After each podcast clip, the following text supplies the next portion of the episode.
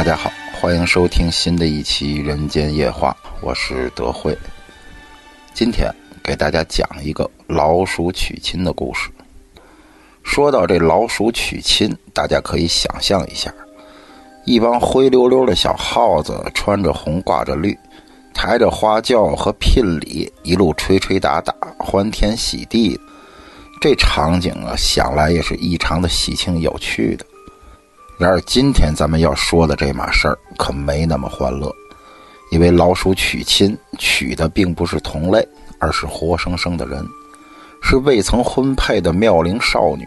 而且，所谓的娶亲也并非是你情我愿，而是利用歪门邪道的手法去逼迫无辜少女就范。而这一举动真正的目的，其实是为了得道成仙做的准备。而这就涉及到了老鼠成精后的风筝，包含了一系列匪夷所思的法门秘术。这个是我朋友告诉我的，因为他是个修道之人，自然见识较常人要广博一些。他姓王，大家都叫他王道人。估计很多人听到这儿也产生了疑惑：在当今的现代社会，到处都在破除迷信、弘扬科学。大部分事情都能够得到符合逻辑的解释，怎么还会有修道之人呢？其实是有的，而且比我们想象中要多得多。像著名的终南山就有几千修道之人，只是他们行事低调，不惹凡俗，故而世人对他们的存在不甚了解。王道人是个东北人，家里世世代代供奉保家仙，也就是我们常说的出马仙。但是他自己却从来都不相信这些东西，而且从小就非常讨厌这些歪门邪道的事情。他的成长经历跟普通孩子也差不多，还念过大学。原本是一个坚定的无神论者，只是在连续的经历了几起神秘事件之后，才不得不相信这个世上还是有太多科学无法解释的事情。他曾亲眼目睹过鬼上身，也曾和鬼谈判过，甚至遇到过狐仙求风、黄大仙拜月等。在经历了这一切之后，他开始潜心修道，到处拜访名家高人，直到最终隐居在终南山，终日一瓢水一钵饭，日子过得倒也散淡释然。读大学时，我们同住在一个寝室，几年相处下来，我跟他的关系最为要好。所以后来，他虽然做了修士，我们也保持着联系。我甚至偶尔还会去他那小住几天。这件事情就是他在终南山修行后发生的。故事发生的地方就在终南山下的一个小村子里。那村子有个大户人家，姓张。张老板早年间曾在西安开工厂，算是赶上了好时候，成了第一波富起来的人。辛苦经营多年之后，觉得累了，钱也够花了，便卖了工厂，携妻女回乡，买房置地，偶尔做点小生意，也算是当地小有名气的有钱人。张老板的女儿出生之时，恰逢昙花绽放，于是便取了个小名叫谭宝，那真是捧在手心里呵护着长大的，可以说是才貌双全。彼时也已经考上了西安交大。是当地有名的美女，而今天要讲的这桩怪事儿，就发生在谭宝的身上。一天，谭宝做了一个莫名其妙的梦，他在梦里遇到了一个獐头鼠目的男人，身形佝偻，目光猥琐，身上还散发着恶臭。谭宝看着心生厌恶，想要躲开，却没想到这人双眼紧盯着谭宝，一脸淫笑的，竟往他身边凑了过来。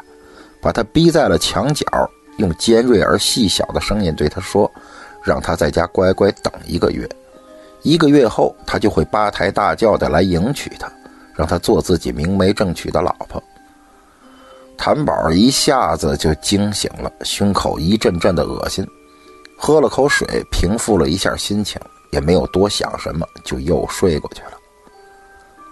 到了第二天早上，他和往常一样去院子里洗漱。这不经意间一抬头，竟看见家中的大门上被人用鲜血写了一个大大的数字“三十”。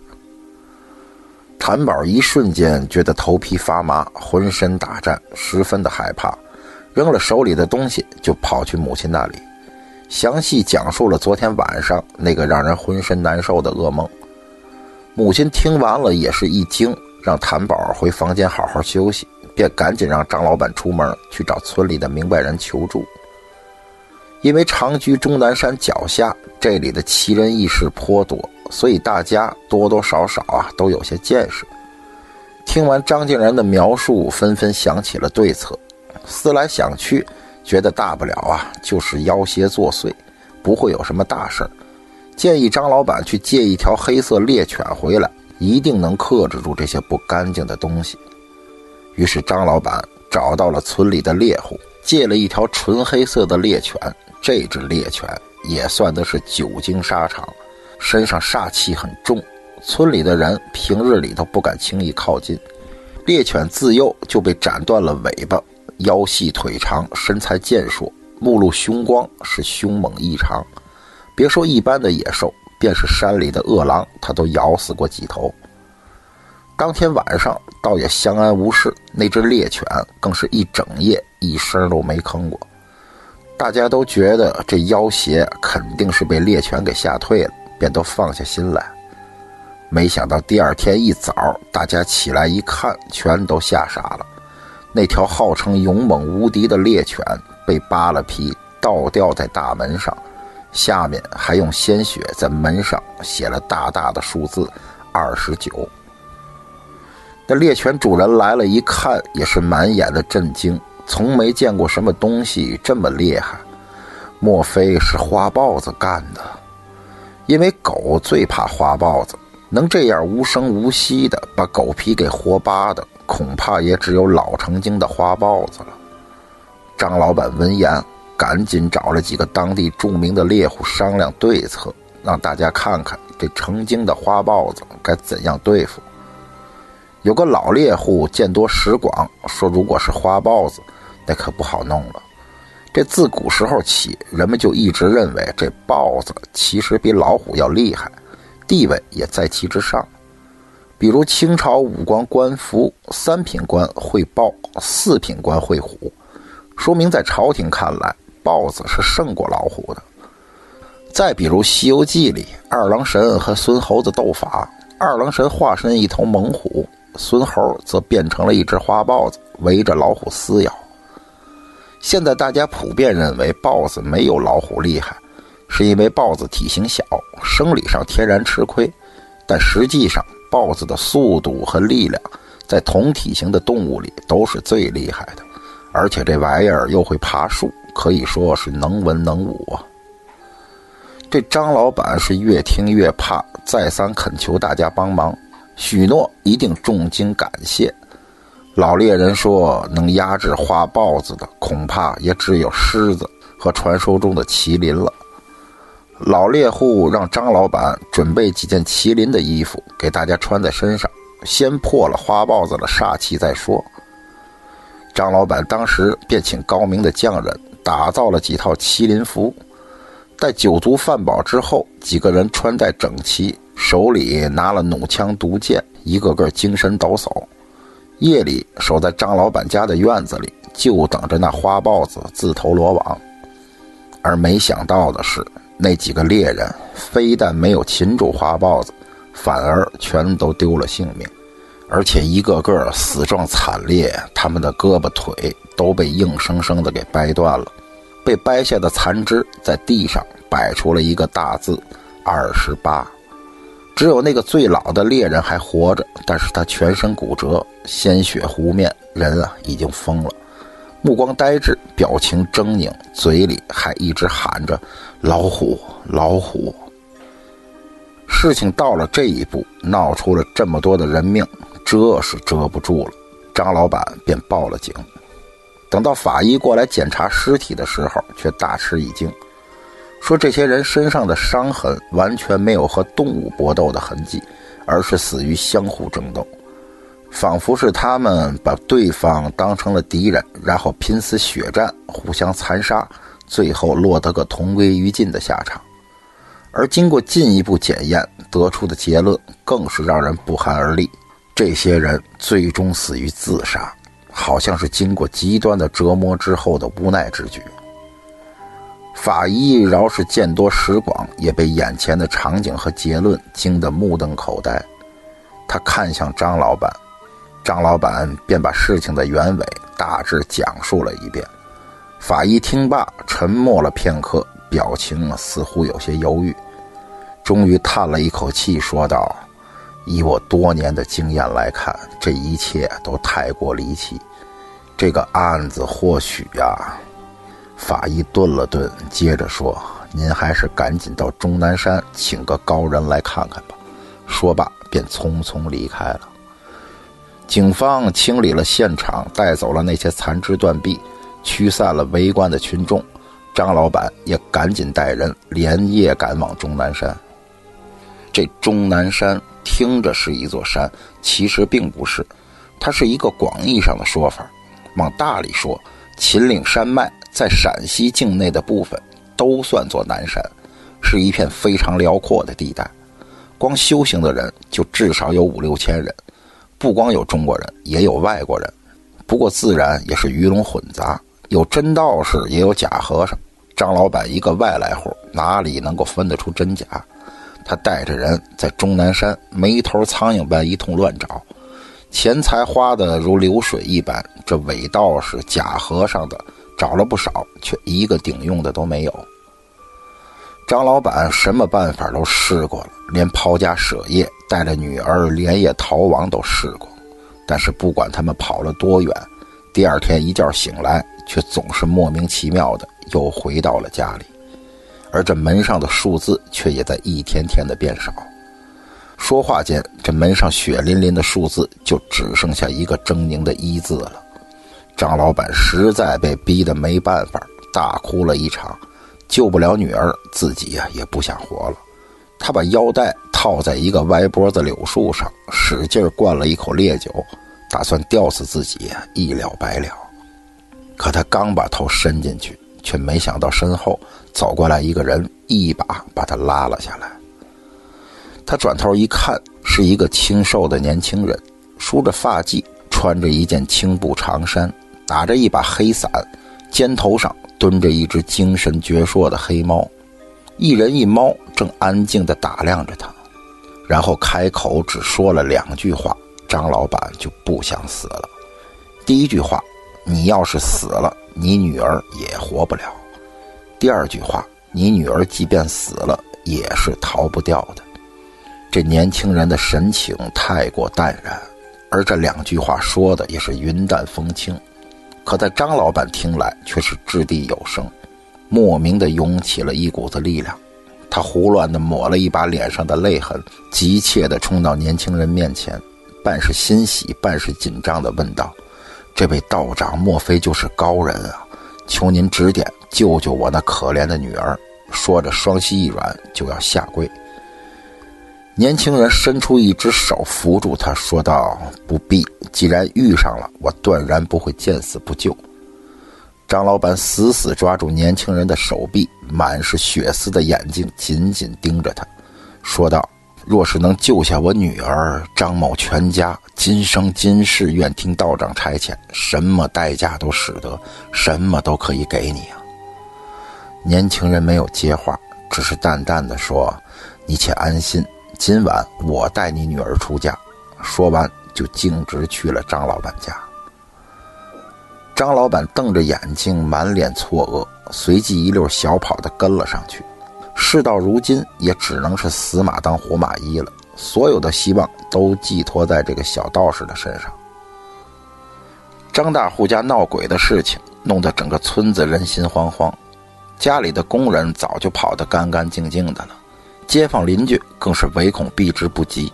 曾经井井有条、人丁兴旺的院子，现在已是破乱不堪，地上还有之前遗留的血污，一派凄惨败落之象。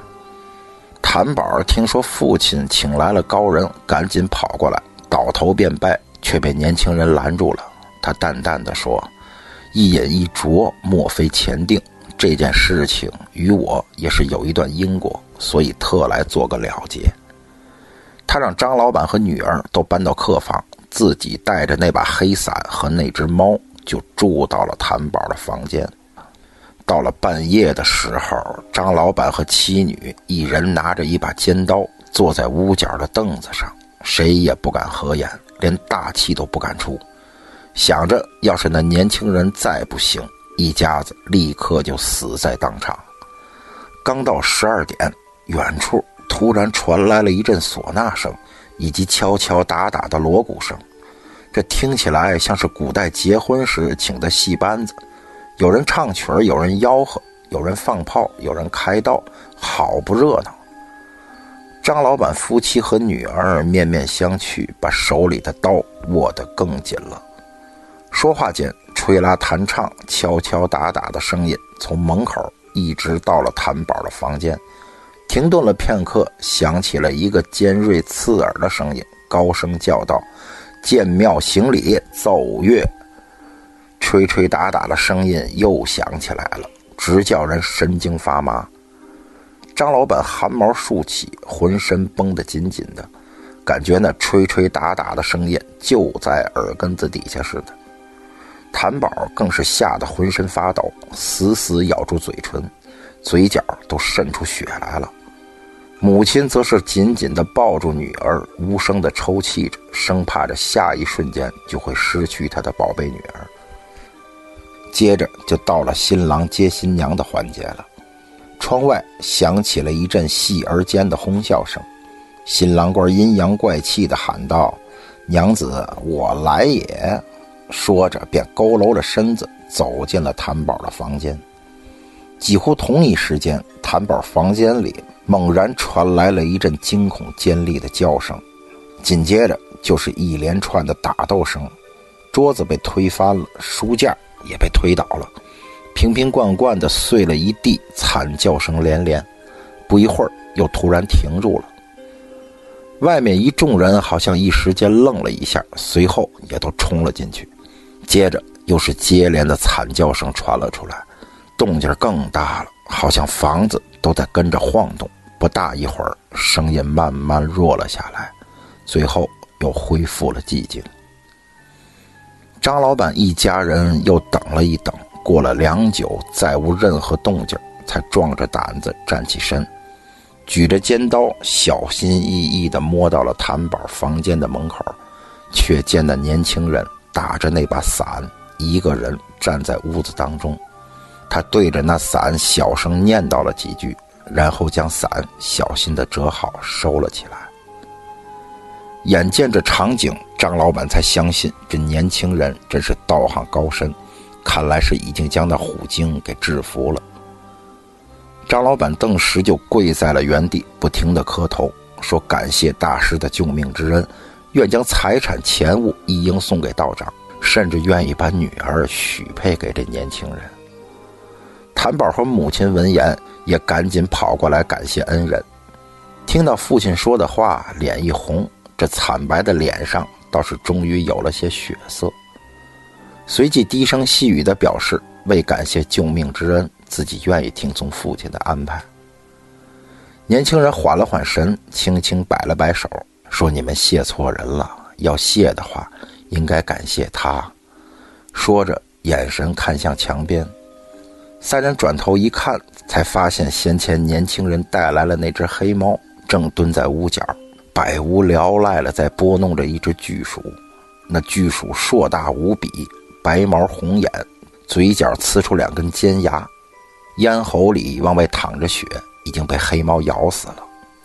张老板这才恍然大悟，原来那疯掉的老猎人嘴里念叨的，并不是老虎，而是老鼠。一直以来作祟的，竟然是这只老鼠精。天刚蒙蒙亮，年轻人就婉拒了张老板的百般挽留，带着那只黑猫径直回终南山去了。不过，那个漂亮的谭宝却像吃了心一样，每年都要去终南山看看他，有时候还要小住一阵。想来是惦记着父亲待他许终身的话吧。听完这个故事后，我忍不住问王道人：“那老鼠精为啥要娶亲呢？”和这伞又有什么关联呢？王道人说：“从万物修炼来说，只有人才能直接修炼成仙，其他动物想要成仙，就需要先修炼成人。但是有一个讨巧的办法，就是动物可以请人封正，这样就可以蒙混过去，勉强算是个人。有时候咱们总能听到这种事情，就是有狐狸或者黄鼠狼学着人的样子直起来走路，问你，你看我像不像人？这就叫风正，就是想借来一口人气。若是你回答一声像，他也就熬过去了；要是回答说不像，便说破了他的动物相。他就会法力尽失，前功尽弃，轻则大病一场，重则灰飞烟灭。而这耗子精想逆天改命，于是伪装成人，直接和人结婚，从而窃取天机，跨过这应有的一劫。但这样做就破坏了天理伦常，所以定要收他。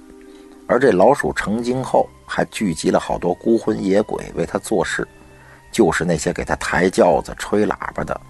这些鬼魂虽然助纣为虐，但毕竟啊也没犯什么大错，所以那年轻人便用黑伞把他们带走，送到庙里超度了。这呀也算是功德一件。所以要是在荒郊野外看到黑伞，一定不能拿，那有可能啊是用来装灵体的。要是把它拿回家，那就等于是把鬼怪带回了家。王道人最后感慨道。